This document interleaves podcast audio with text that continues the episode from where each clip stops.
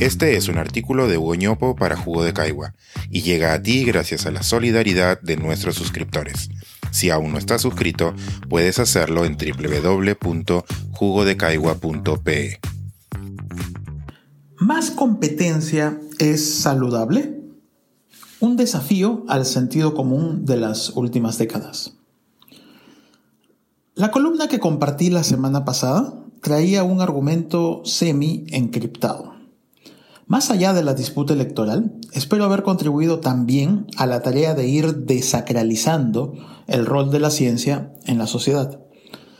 Me parece importante que caigamos en cuenta de que ella no trae al mundo verdades reveladas e incuestionables, sino que se trata de una tarea colectiva de construcción de conocimiento que en su camino va corrigiendo y aprendiendo.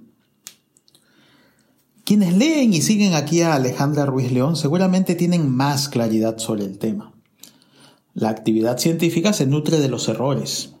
Aún no consigue responder preguntas muy básicas de nuestro día a día y es una actividad mucho más social y política de lo que se piensa. Esto que es claro en la comunidad académica no lo es tanto fuera de ella. La tarea de divulgación radica, en una medida importante, en desmitificar.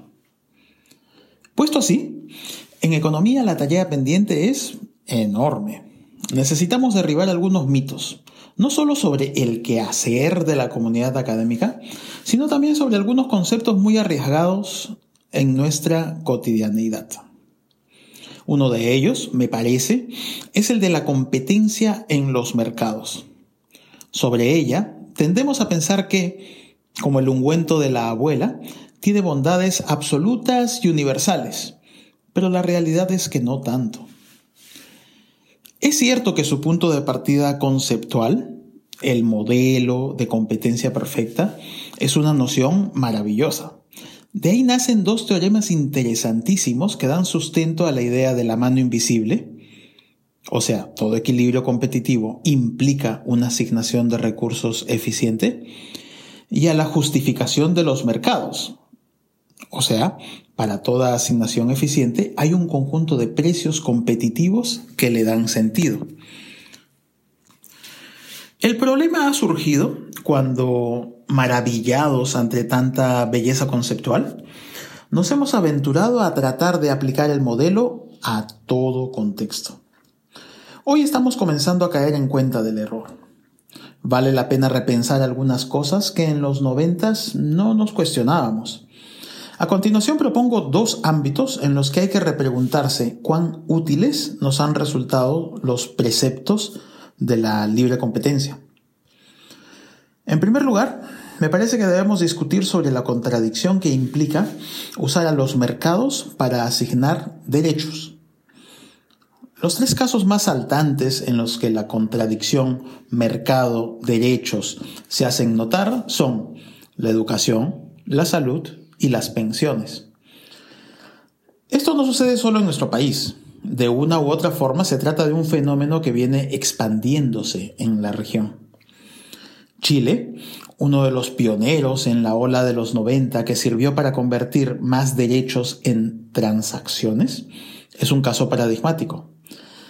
La educación y las pensiones son dos de las principales razones detrás del malestar que ha desembocado en el cambio de constitución en el que hoy se han embarcado los vecinos del sur. La competencia parecía una magnífica idea, pero no caímos en cuenta de que ello sucedía por una motivación mayor de los agentes económicos, el lucro.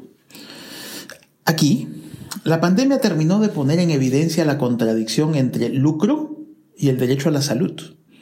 Repensar los alcances de la competencia, especialmente el lucro, en la asignación de derechos es un pendiente. Esto debería llevar a reformas radicales en por lo menos esos tres mercados. El segundo ámbito en el que valdría la pena cuestionarnos las bondades de la competencia es el electoral. No es del todo cierto que una mayor competencia traiga más beneficios a los ciudadanos.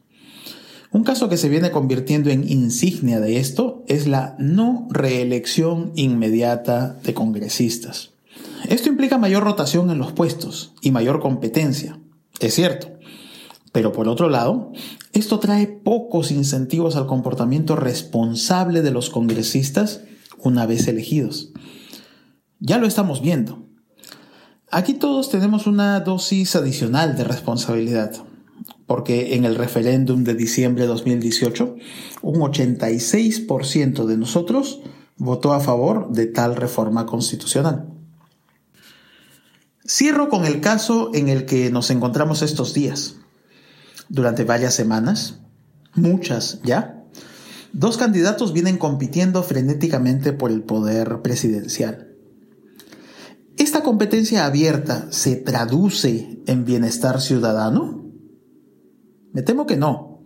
Estamos saliendo de esta elección como una sociedad más polarizada, con menor confianza en nuestras instituciones y con más brotes de racismo, clasismo e intolerancia. Líderes responsables no hubieran permitido que lleguemos a estos límites. Y aquí es donde las reglas de juego competitivas podrían tener mejor diseño, de forma tal que induzcan más comportamientos responsables, tanto de los líderes como de los partidos.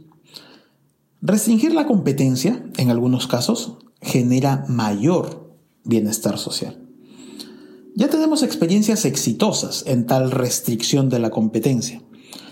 Recordemos que hasta hace poco la propaganda electoral se podía contratar en un libre mercado de oferta y demanda de espacios televisivos, de radio, etc.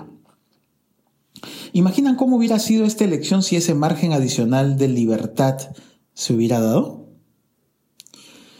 Resulta irónico, y hasta pareciera contradecir el sentido común, pero hay casos en los que demasiada competencia nos hace daño.